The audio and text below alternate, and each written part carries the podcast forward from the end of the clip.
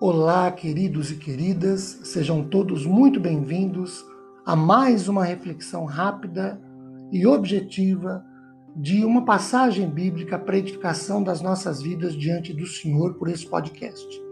Meu nome é Ricardo Bresciani e eu sou pastor da Igreja Presbiteriana Filadélfia de Araraquara, igreja essa situada Avenida Doutor Leite de Moraes, 521, na Vila Xavier.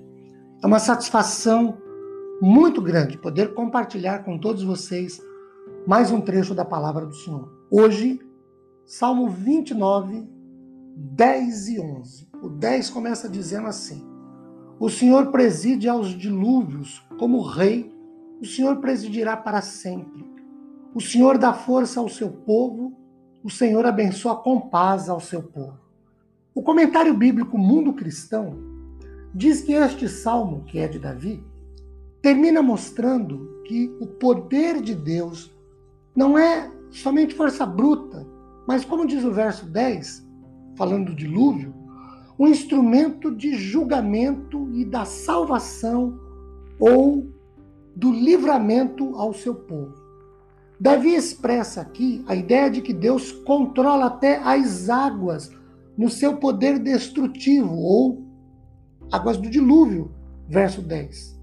Deus é quem vence verdadeiramente tudo e não há ninguém que a ele se oponha. Ele é o Deus verdadeiro, não existe outro. Somente Deus garante ao seu povo, conforme estes versos 10 e 11, pelo menos duas coisas muito importantes e muito significativas para a vida ele garante força e paz. Headmaker diz que a primeira palavra do verso 11, dá, é uma conclamação à adoração. E a última, paz, implica na vontade de Deus de abençoar.